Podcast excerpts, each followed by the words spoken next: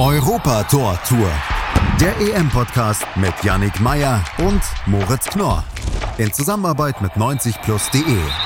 Auf meinsportpodcast.de. Herzlich willkommen zur Europa Tor Tour, dem EM-Podcast von meinsportpodcast.de in Zusammenarbeit mit 90 Plus. Die Fußball-Europameisterschaft liegt hinter uns. Heute fand dann auch noch das Finale statt. Und all das, was dort passiert ist, bespreche ich nun mit Damien Osako von 90 Plus. Damien, grüß dich. Hey. Ja, Damien, lass uns erstmal grundlegend über das Spiel sprechen. Es war wirklich verrückt und vielleicht steht es auch irgendwie sinnbildlich für die K.O.-Phase des Turniers, finde ich. Wie siehst du das? Auf jeden Fall. Also, das ist ähm, ein krönender Abschluss gewesen für ein Turnier, das sportlich sehr viel Spektakel zu bieten hatte, aber auch, ja, auch Defensivspezialisten und davon sind auch heute ähm, zwei im Finale aufeinander getroffen und ähm, ja, war, war einfach ein rundum ja, gelungener Abschluss dieses Turniers.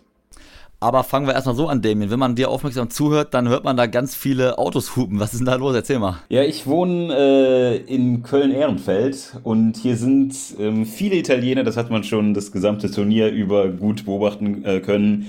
Ähm, während viele Deutschland-Fans oder auch Türkei-Fans ähm, ja nicht so viel zu feiern hatten während des Turniers, äh, sind hier regelmäßig Autokurses zu vernehmen gewesen und jetzt natürlich ähm, ist extrem viel los. Da ist also natürlich die Party riesengroß, damit haben wir es auch schon erwähnt. Italien ist er also der Europameister 2021.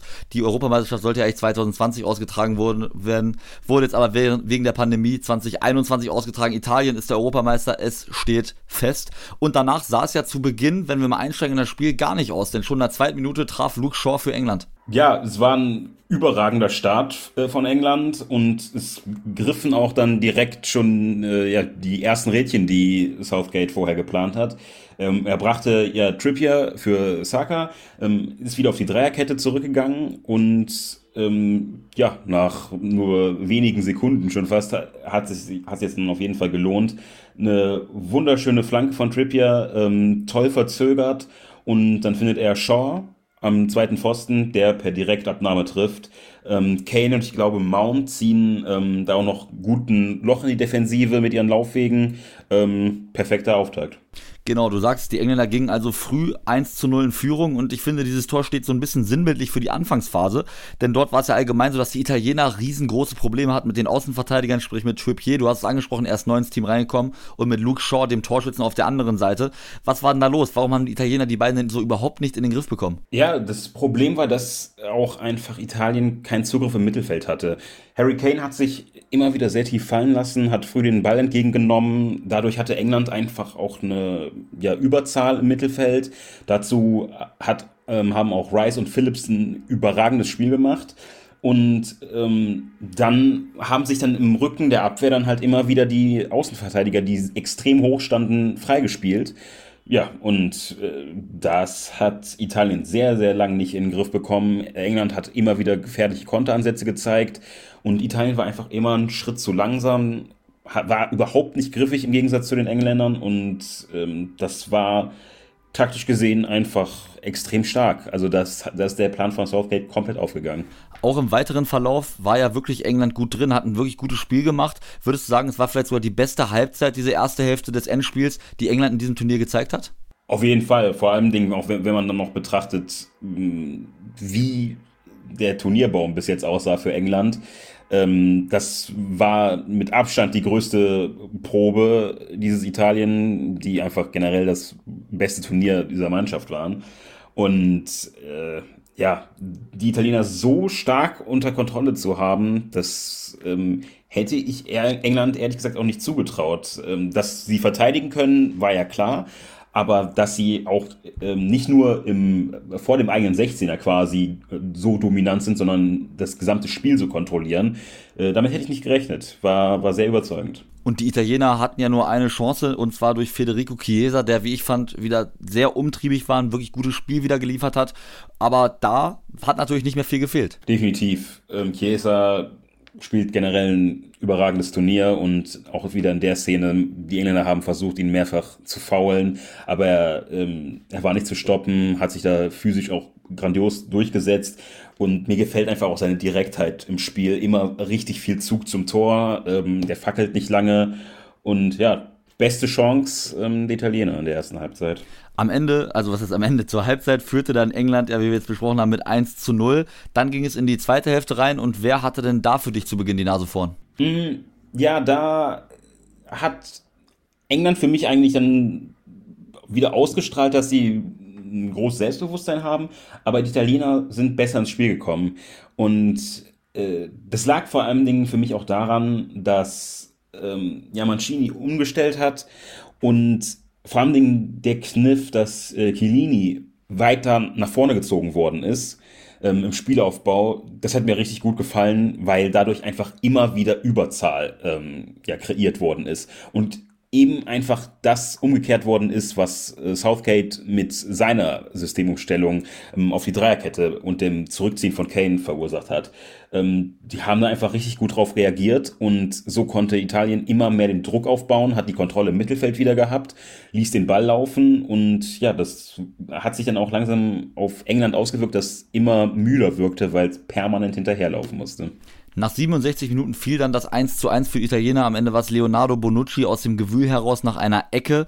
Würdest du sagen am Ende, also dass das 1-1 zu dem Zeitpunkt auch verdient war oder dann dennoch glücklich auch wegen der Entstehung? Ja, die Entstehung war durchaus glücklich, aber ich glaube, dass England einfach auch da in einer extrem schwachen Phase war. Ähm, Treffer hat sich angekündigt ähm, und ich glaube, der wäre so oder so gekommen. Natürlich bei so einem Eckenchaos und äh, das unglücklich auch für Pickford, der da noch erst richtig stark reagiert, aber dann machtlos ist beim Nachsetzen von Bonucci. Ähm, aber für mich auf jeden Fall ein verdienter Ausgleich. Nach dem Tor waren es dann ja noch 25 Minuten bis zum Ablauf der regulären Spielzeit. Wer hatte denn da noch für dich die Nase vorn? Wer war denn den Tick vielleicht näher dran, dass man eben der Verlängerung aus dem Weg geht und schon nach 90 Minuten Europameister wird? Ich habe fest damit gerechnet, dass Italien tatsächlich noch ähm, in der regulären Spielzeit dann den äh, Führungstreffer und den Siegtreffer erzielen würde. Aber leider hat sich dann Chiesa ähm, verletzt und das hat dann ähm, auf jeden Fall ja das, den, den Rhythmus erstmal rausgenommen und danach wurde England wieder, hat sich England einfach wieder ein bisschen mehr gefangen und äh, Sakas Einwechslung tat im Spiel auch gut. Man konnte wieder ein bisschen mehr für Entlastung sorgen. Ähm, dann wurde es ehrlich gesagt ein relativ ja, ausgeglichenes Spiel. Es ist nicht mehr so mega viel passiert. Ich glaube, da wollten dann die Teams auch nichts mehr ähm, großartig riskieren. Genau, also halten wir mal fest, 1 zu 1 stand es nach 90 Minuten. Da ging es natürlich wie üblich in so einem Turnier in die Verlängerung und dann sogar noch ins Elfmeterschießen. Und alles, was dann dort in der Extra-Time und auch im Elfmeterschießen passiert ist, hört ihr gleich nach einer kurzen Pause. Schatz, ich bin neu verliebt. Was? Da drüben. Das ist er. Aber das ist ein Auto. Ja, eben. Mit ihm habe ich alles richtig gemacht. Wunschauto einfach kaufen, verkaufen oder leasen. Bei Autoscout24. Alles richtig gemacht. Und da sind wir auch schon wieder frisch aus der Pause und kümmern uns um dieses Wahnsinnsspiel, um dieses Wahnsinnsfinale, was wir da gesehen haben. Wobei die Verlängerung, ja, so fand ich zumindest gar nicht mal so wahnsinnig war, denn allzu viele Chancen haben wir dort nicht gesehen. Nö, in der ersten Halbzeit der Verlängerung würde mir ein Distanzschuss von Phillips einfallen und dann ist dann wieder relativ lange nichts passiert und dann hatte dann Italien aber noch mal eine Chance, wo dann ja, dann Pickford mal wieder sehr merkwürdig an den Ball reingegangen ist, ähm, als ähm, Amazon ähm, sich durchsetzen konnte und die Hereingabe merkwürdig von ihm dann abgewehrt worden ist. Ich glaube, dann war es Belotti im Nachschuss, der den Ball dann, weil er auch gestört wird, ähm, nicht richtig trifft. Das war auf jeden Fall eine gute Chance, aber mehr war dann in der ja, ersten Halbzeit nicht mehr. Ähm, England wirkte ein bisschen müde, wurde zunehmend passiv und ähm, Italien konnte das aber auch nicht ausnutzen. Genau, und dann zu Beginn der zweiten Hälfte sah das Ganze ein bisschen anders aus. Ich fand zumindest, dass beide Teams irgendwie aktiver waren, nochmal auf das Tor gegangen sind, zumindest in den ersten sechs, sieben, acht Minuten, sage ich mal. Was meinst du denn? Wer war denn da für dich näher dran? Ich fand, die Engländer standen dann irgendwie sehr tief, haben gar nicht mehr so viel gewollt und Italien hat durchaus noch auf das Tor gedrückt, aber die großen Torchancen fehlten dann ja auch.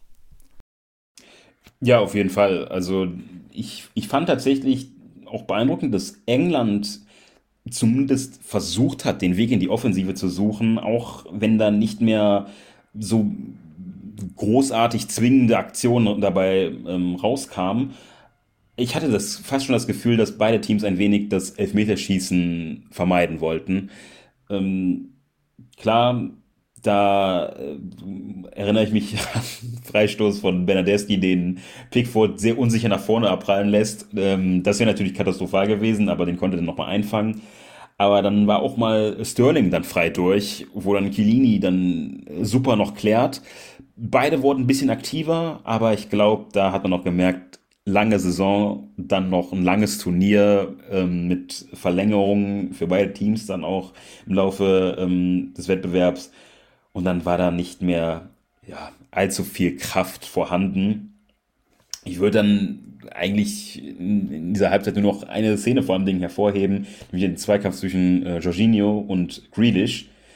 Ähm, ich glaube, Gräfe hat als Experte gesagt, dass das für ihn gelb sei, weil er ja auf den Ball gehen will. Für mich war das eigentlich ein klarer Platzverweis, weil er da mit offener Sohle Grealish dermaßen da aufs Knie, auf den Oberschenkel tritt.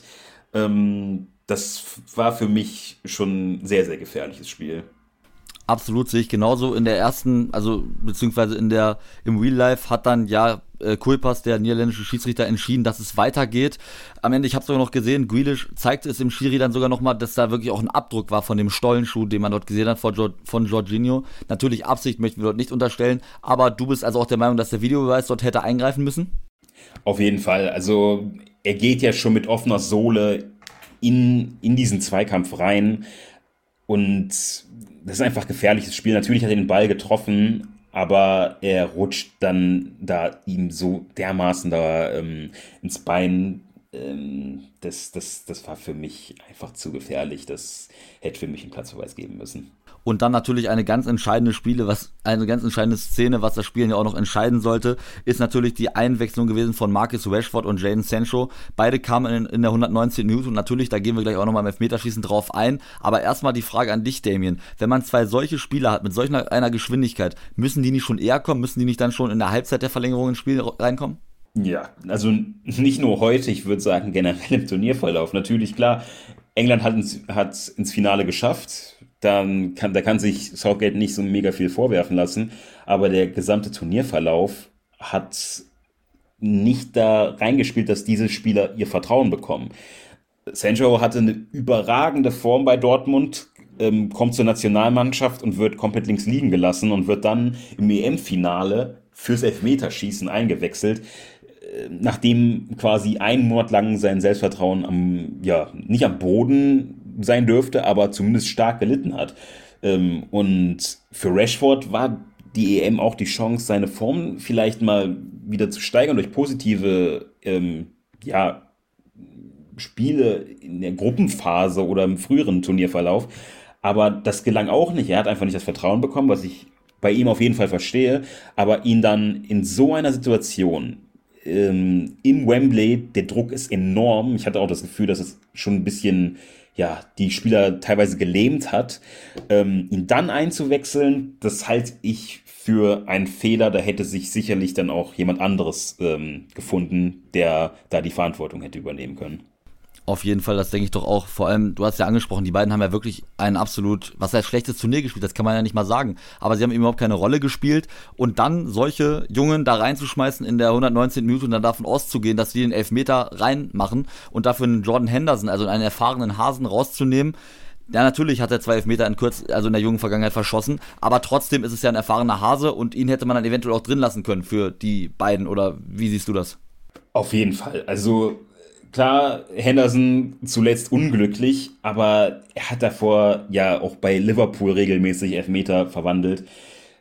Und da, da geht es einfach nur noch um reine Psychologie. Und dann habe ich lieber einen Henderson, der auch gegen die Ukraine seinen ersten Treffer erzielen konnte und regelmäßig da ähm, nach auch einer lang, lang, äh, langen Verletzungspause da zum Einsatz kommen konnte bei der EM. Ähm, dann lasse ich lieber ihn auf dem Feld. Äh, oder lass dann auch einen, an, einfach andere Spieler schießen. Nicht da den Druck maximal erhöhen, dass dann, dann wirklich über 60.000 Zuschauer und der Gegner im Stadion weiß, die beiden kommen jetzt nur rein, um diesen einen Elfmeter zu verwandeln und einen Titel zu holen. Das ist maximal hoher Druck für Spieler, deren Selbstbewusstsein nicht gerade allzu hoch sein dürfte.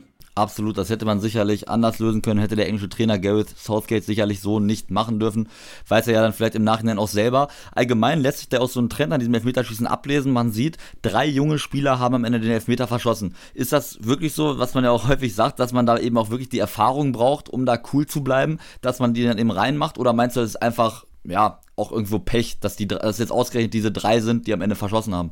Ich, also ich würde, ich, ich würde tatsächlich heute schon sagen, dass da Erfahrung eine große Rolle spielte, weil einfach das eine derart historische Chance. Alles lag quasi auf dem Silbertablett für England. Ähm, Halbfinale, äh, im Grunde alle Spiele äh, vor, vor eigenem Publikum außer eins.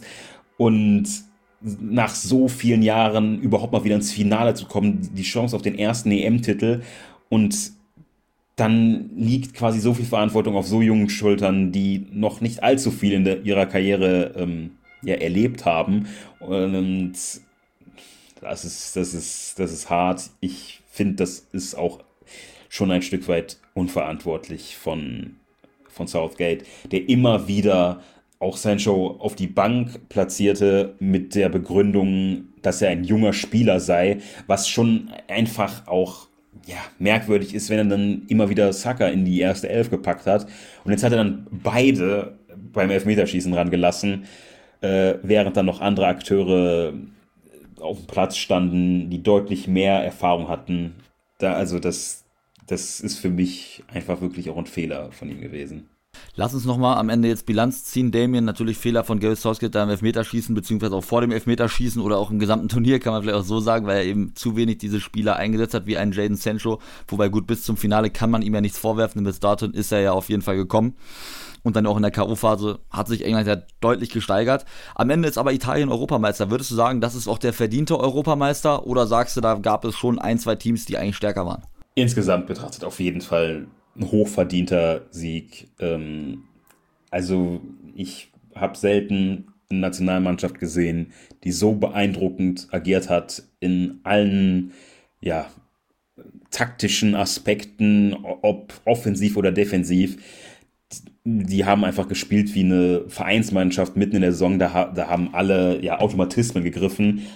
Absolut ja, beeindruckende Leistung. Ähm, natürlich ausgerechnet gegen Österreich schon ziemlich gewackelt und äh, auch gegen Spanien sich schwer getan, aber sie hatten auch das nötige Glück, was man bei so einem Turnier braucht.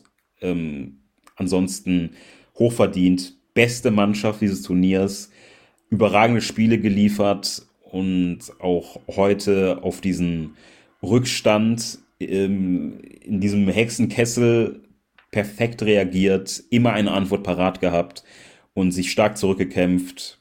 Das, ja, da kann man nur den Hut vorziehen. Vor dem Turnier gab es ja auch sehr viele Stimmen, die kritisiert haben, dass eben die Mannschaften unterschiedlich viel reisen müssen. Manche mussten wirklich von Spiel zu Spiel mehrere tausend Kilometer absolvieren. Wenn du beispielsweise in Baku gespielt hast und dann an einem ganz anderen Ort, der ganz woanders in Europa liegt. Ähm, die beiden Teams, die es ins Finale geschafft haben, die hatten dort eigentlich nicht so die Strapazen. Natürlich Italien schon etwas mehr noch in der K.O.-Phase, aber in der Vorrunde haben sie auch alles in Rom zumindest spielen können. England, du hast es erwähnt, außer ein Spiel alles im Wembley. Würdest du sagen, dass das eventuell auch äh, ausschlaggebend dafür ist, dass wir diese beiden Teams dort gesehen haben? Ich glaube schon, dass das auf jeden Fall auch eine Rolle spielt. Ich denke, dass wir so eine Form des Turniers auch nicht mehr sehen werden. Ähm, ja, also bei, bei einer EM wird es ohnehin schwierig, nochmal überhaupt ein Land zu finden mit solchen Distanzen. Das, das geht in anderen Ländern natürlich schon. Ähm, bei einer WM ähm, aber ja, ich finde das auch einfach keinen fairen Ansatz. Ähm, und da, da sollte die UEFA das mal als, ja, als Experiment mal stehen lassen und zukünftig wieder nur auf einen Gastgeber setzen oder zumindest auf ähm, ja, mehrere Gastgeber, die nah beieinander liegen, wie damals Schweiz, Österreich zum Beispiel. Das, äh, ja, das spielt auf jeden Fall eine Rolle, vor allem nach so einer langen Saison, wenn man dann von Baku nach London reisen muss äh, innerhalb weniger Tage und dann auch die Temperaturen ähm, teilweise dann einfach hohe Unterschiede hatten. Ähm, das sind Kleinigkeiten, wo man natürlich dann auch sagen könnte, wenn sich dann ein Verlierer darüber beschwert, dass das dann ablenkend sein soll. Aber ähm, für mich sind das einfach Kleinigkeiten, die die auf jeden Fall einen großen Einfluss haben können.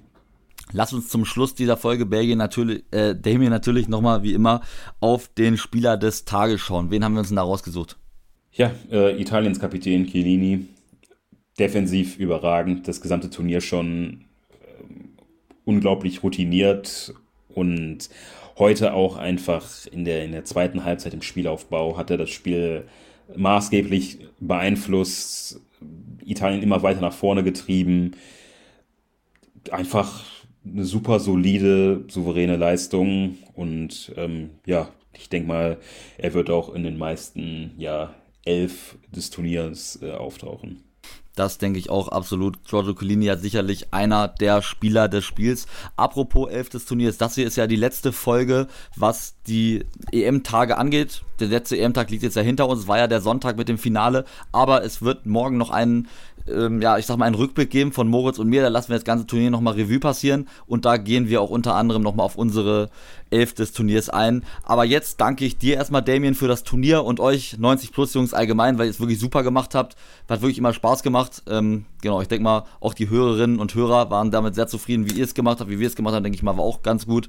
Und ähm, ja, war auf jeden Fall eine schöne Sache und ich danke dir, Damien. Gerne, gerne. Also ich möchte mich da auch im Namen von unserem Team bedanken. Es hat sehr viel Spaß gemacht. Sehr schön, das freut uns. Und an euch, abonniert unseren Podcast gerne trotzdem noch in eurem Podcatcher eurer Wahl. Denn wie gesagt, eine Folge gibt es auf jeden Fall noch auf die Ohren, wenn Moritz und ich das Ganze nochmal bilanzieren werden. Bis dann, haut rein und ciao. Schatz, ich bin neu verliebt. Was? Da drüben. Das ist er. Aber das ist ein Auto. Ja, eben. Mit ihm habe ich alles richtig gemacht. Wunschauto einfach kaufen, verkaufen oder leasen. Bei Autoscout24. Alles richtig gemacht. Europa Tor Tour. Der EM-Podcast mit Yannick Meyer und Moritz Knorr. In Zusammenarbeit mit 90plus.de. Auf meinsportpodcast.de. Schatz, ich bin neu verliebt. Was? Drüben. Das ist er. Aber das ist ein Auto. Ja, eben. Mit ihm habe ich alles richtig gemacht. Wunschauto einfach kaufen, verkaufen oder leasen. Bei Autoscout24. Alles richtig gemacht.